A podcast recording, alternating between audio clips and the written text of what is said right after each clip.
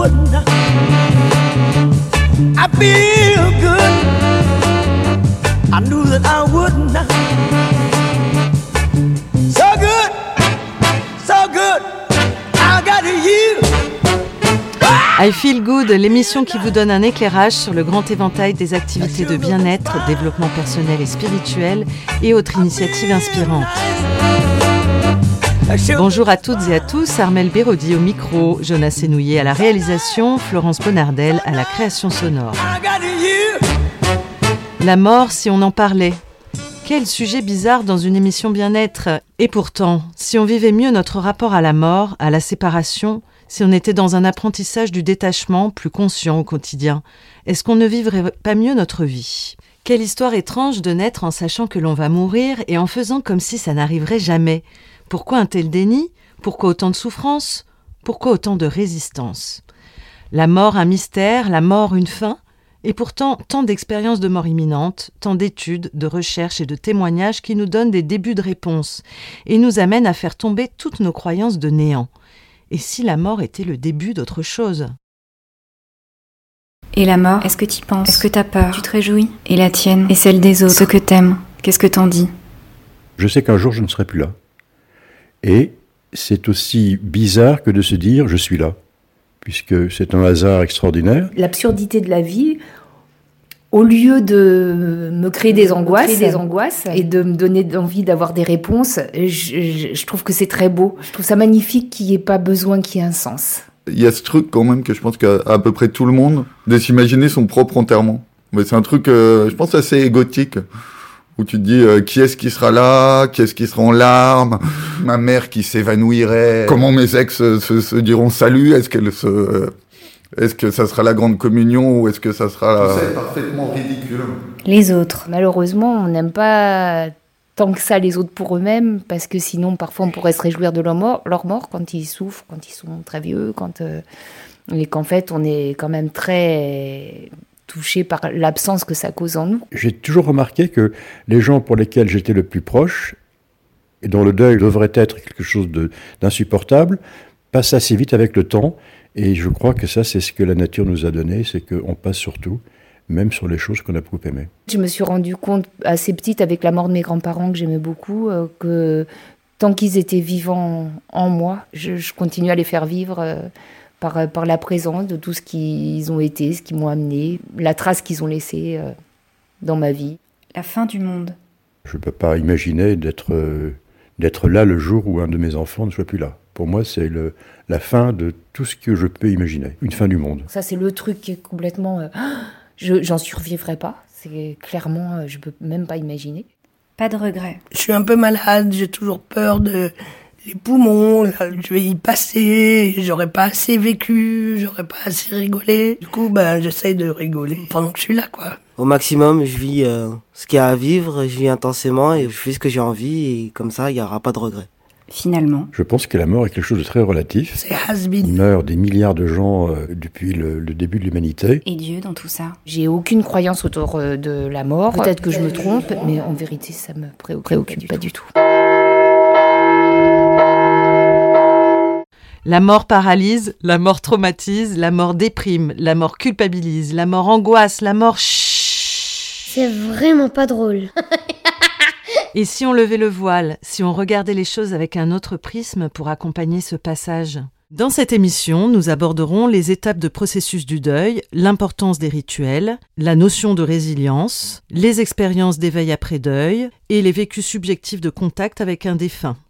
Avec nos invités, le docteur Boris Cyrulnik, neuropsychiatre, essayiste, éthologue, le docteur Christophe Fauré, psychiatre et psychothérapeute, et le journaliste Stéphane Alix, auteur et fondateur de l'Institut de recherche sur les expériences extraordinaires. Christophe Fauré nous parle du processus du deuil. Le processus de deuil, c'est le processus naturel, intelligent, qui est intrinsèque à notre, à notre être, qui va accompagner la cicatrisation de cette blessure brutale, violente, occasionnée par le décès de la personne. Et donc, il va créer une, il va permettre de, cicatriser donc, donc cette plaie et de passer d'une relation extérieure, objective, euh, avec la, la personne qu'on pouvait entendre, voir, parler, serrer dans ses bras, à une relation intérieure, subjective, où là, on ne la perdra euh, plus jamais. C'est ça qu'il faut comprendre que le deuil, le processus de deuil, c'est à l'opposé d'un processus d'oubli. Au contraire, c'est ce qu'on appelle l'introjection, l'internalisation en soi à tout jamais de la, de la présence de cette personne qu'on aimait. Si vous êtes lié à une personne qui a perdu un proche et vous sentez impuissant ou maladroit, Christophe Auré insiste sur l'importance de créer le dialogue avec elle, ne surtout pas rester dans le non-dit. Poser des questions sur la relation qui était entretenue avec le défunt, de quelle manière il est décédé, lui faire parler de ses souvenirs avec lui, prononcer son nom, permet à la personne endeuillée de continuer d'interagir et favorise le processus d'intégration.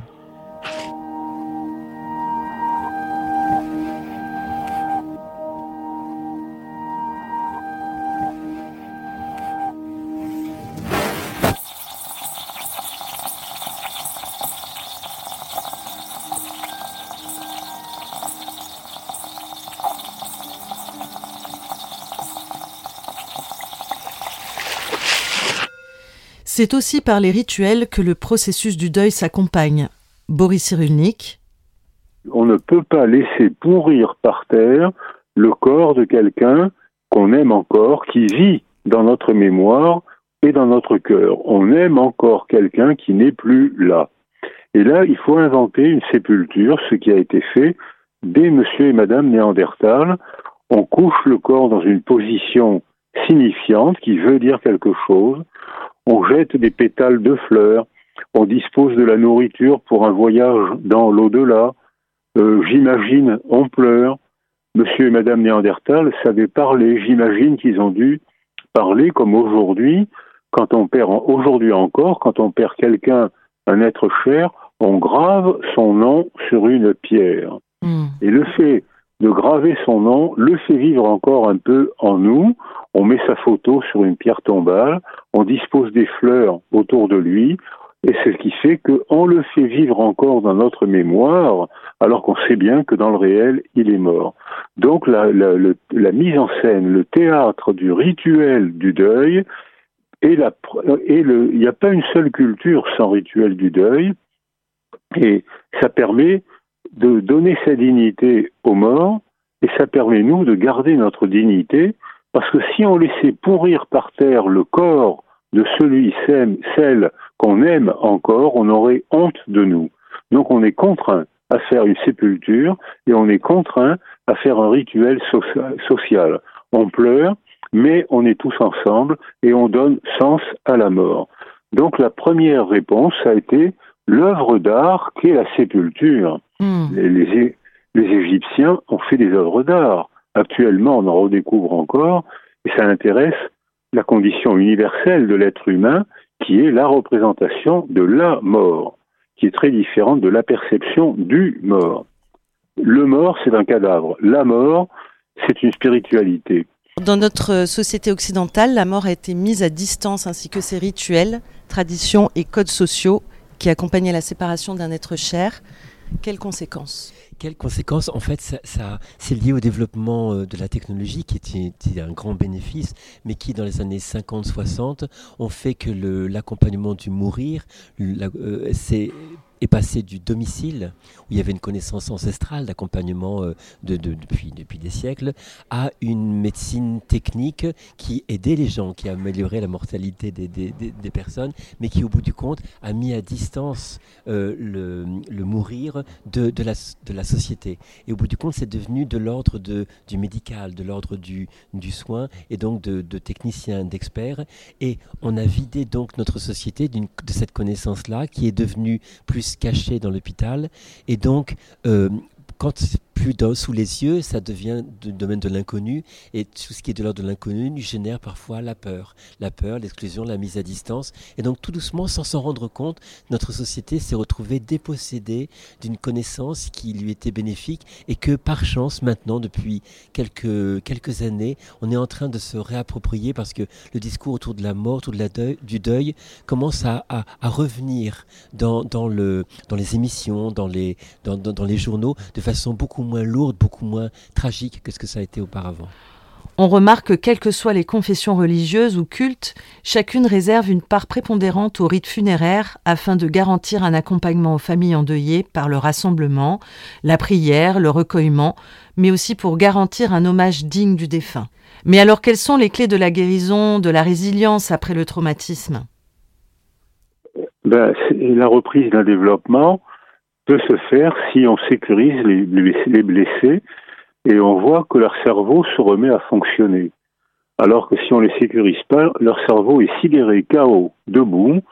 En neuroimagerie, on voit que ça fonctionne plus. Alors il faut, alors il faut d'abord les sécuriser.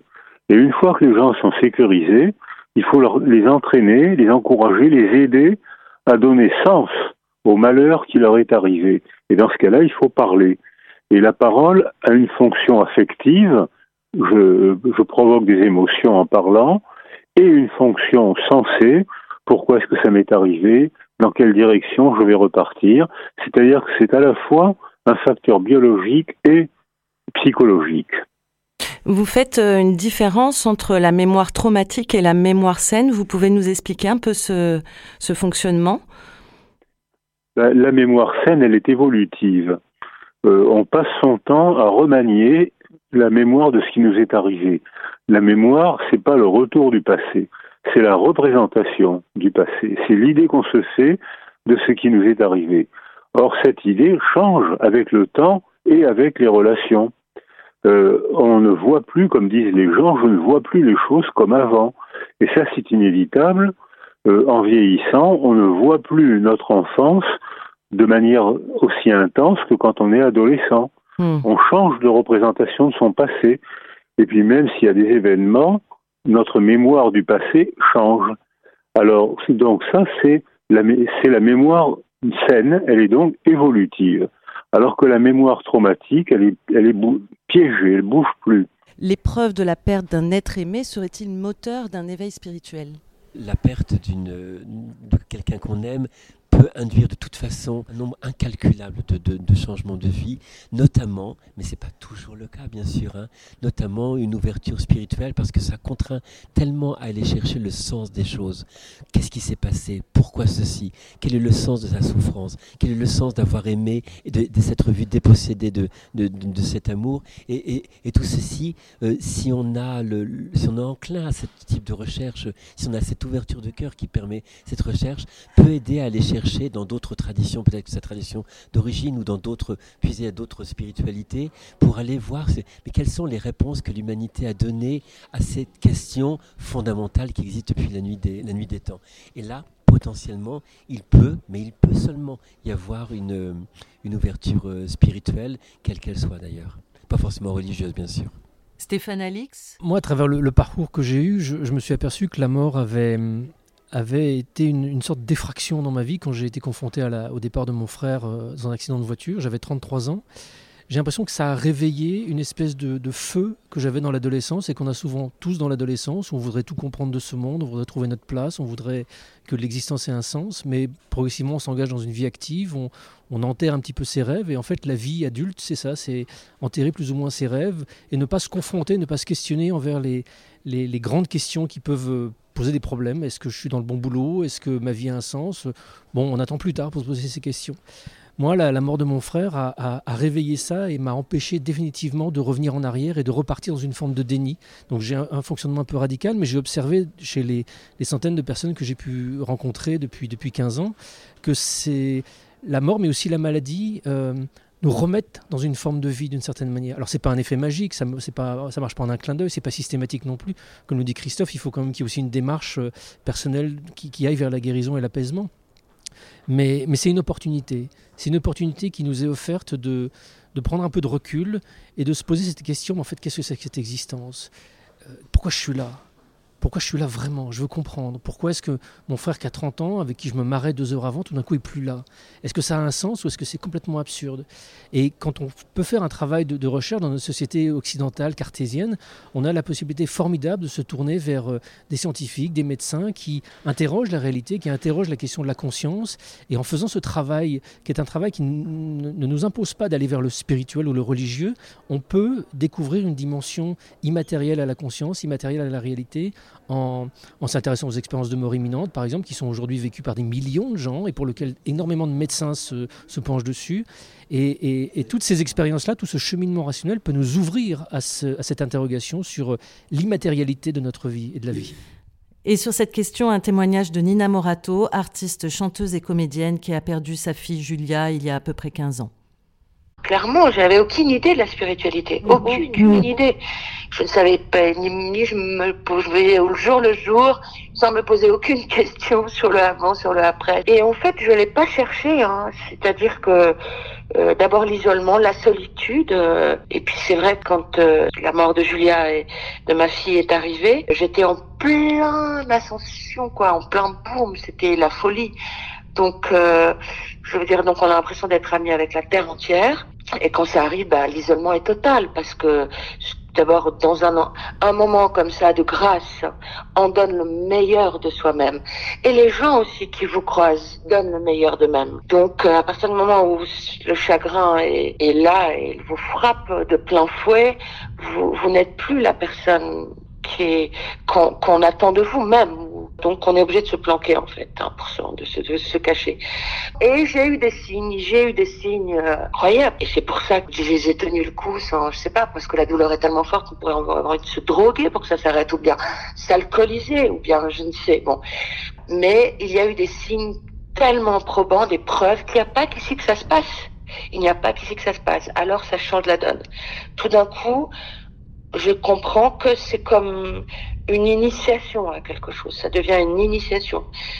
Alors c'est beaucoup plus acceptable. On, ne subit pas, on, apprend. En fait, finalement, quand on le perd, quand il n'est plus sur la terre, quelque part, il est entre de bonnes mains, je veux dire. Mais et soi-même, il faut le comprendre ce chagrin avant de pouvoir le euh, le partager. J'en parle à l'aise maintenant, avec, avec même avec un certain bonheur, parce que parce que c'est une façon de parler d'elle, de Julia par exemple, de, de, ma fille. Mais bien sûr que ce chagrin est ultime, mais je veux dire, il faut aussi relativiser. Euh, Quelqu'un me disait, mais il n'y a pas pire que il a pas pire que ça en fait, euh, de perdre son enfant. Bien, moi j'ai trouvé qu'il y avait pire en fait. Qu'est-ce que tu aurais envie de dire à, à des parents qui souffrent de la perte d'un enfant aujourd'hui? De transformer la douleur en, en beauté ou en poésie, euh, c'est qui rend tout beaucoup plus supportable. Comme on peut pas compartimenter l'esprit, le mental et le corps, c'est pas deux choses à part. Hein. C'est complètement lié. Donc euh, il faut travailler son mental et il faut travailler son corps. Donc en travailler son mental, je veux dire son son psychisme, c'est le faire avec l'aide de quelqu'un. Donc la thérapie ou la psychothérapie euh, est, vraiment nécessaire. Moi, elle m'a sauvée. Et puis, euh, moi, j'ai opté pour le karaté. Moi, j'ai besoin de, combattre, d'être dans le combat. Donc, j'ai fait du karaté, mais maintenant, je fais du, j'ai ajouté à ça du yoga, etc. Mais il faut travailler le corps et le mental, tout ça, ça ne fait qu'un. Et, euh, et là, moi, je vais beaucoup mieux qu'avant. Hein.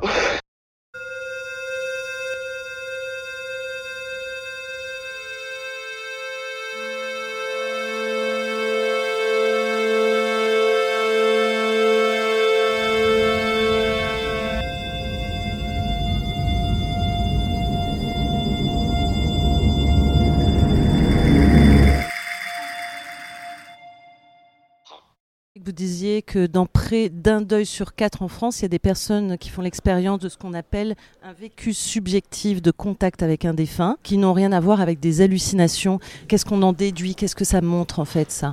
Moi, en tant que journaliste, j'ai été assez stupéfait de, de, l'ampleur de ce phénomène, de l'ampleur de ce phénomène silencieux. J'ai rencontré des témoins qui ont perdu des gens dans des circonstances absolument dramatiques et qui euh, vivent des expériences de cette nature-là, qui sont manifestement bien autre chose que des hallucinations, qui pourraient avoir un effet peut-être bénéfique dans leur parcours et qui euh, sont dans le silence, sont dans le déni, sont dans le... je me souviens d'une maman qui a perdu son enfant dans un, dans un attentat et, euh, et, cette maman, elle était à la fois convaincu d'avoir vécu une expérience absolument réelle, convaincu à 100% d'avoir pu serrer son fils dans ses bras, et en même temps convaincu que c'était pas possible.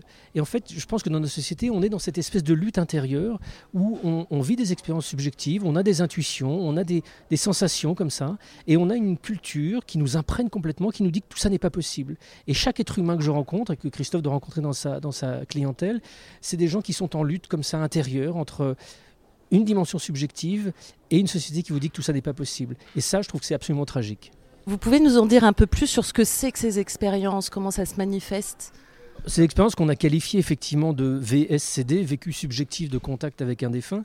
C'est des expériences d'une très grande amplitude dans, leur phénoménologie qui peuvent aller de la simple sensation de présence que peut avoir une, une personne suite au décès d'un proche dans les jours, les semaines qui suivent, l'impression qu'il y a quelqu'un dans la pièce. J'ai entendu beaucoup d'épouses de, ou d'époux me parler de la sensation d'avoir euh, leur conjoint qui, deux jours, trois jours après le, décès, vient se coucher contre elle ou contre eux dans, le lit. Et, euh, et c'est intense, c'est intense. C'est pas. Euh, c'est pas une sensation où on se dit voilà j'ai peut-être rêvé c'est c'est extrêmement dérangeant parce que c'est encore une fois pas censé être possible dans notre société. Et pourtant, je, me rappelle d'un ami producteur qui s'était tué dans un accident de voiture il y a, une vingtaine d'années, euh, avant que je m'intéresse à ces sujets-là, avant la mort de mon frère. Et sa compagne, euh, quelques jours après, euh, à, une, soirée où elle réunissait sous ses amis, est venue me voir un peu gênée en me disant écoute, il faut que je te dise un truc. J'ai l'impression que Denis est venu contre moi hier soir. Euh, et, je voyais bien que cette personne qui avait aucune culture spirituelle particulière était extrêmement marquée par ce qu'elle avait vécu. Elle me mentait évidemment pas. Elle était la première à, s'être posé la question est-ce que j'ai pas déliré, est-ce que j'ai pas halluciné? Donc si elle m'en parle, c'est qu'elle était absolument sûre de ça. Et, et après, ça peut aller jusqu'à des choses extrêmement impressionnantes qui, qui, qui, qui portent sur l'apparition du défunt, une seconde, deux secondes, en pleine journée, dans la cuisine, dans le salon, dans des moments, curieusement, où on n'est pas au pic de la souffrance. C'est-à-dire, on, pourrait, et souvent les gens comme ça, sans savoir et sans connaître le phénomène, vous disent bah, c'est normal, tu souffres tellement que tu as eu une hallucination. Bah non, les hallucinations, ça marche pas comme ça. Enfin, quand on pose des questions au docteur Christophe Fauré, qui est psychiatre et qui sait ce que c'est qu'une hallucination, il nous dit que le, le, le, le contexte d'apparition d'une hallucination ne ressemblent pas du tout à ces expériences-là. Elles ne sont pas liées à la souffrance, elles ne sont pas liées à l'intensité de la douleur, parce que si elles étaient corrélées à la souffrance, comme s'il si, si, s'agissait d'un mécanisme un peu de protection, comme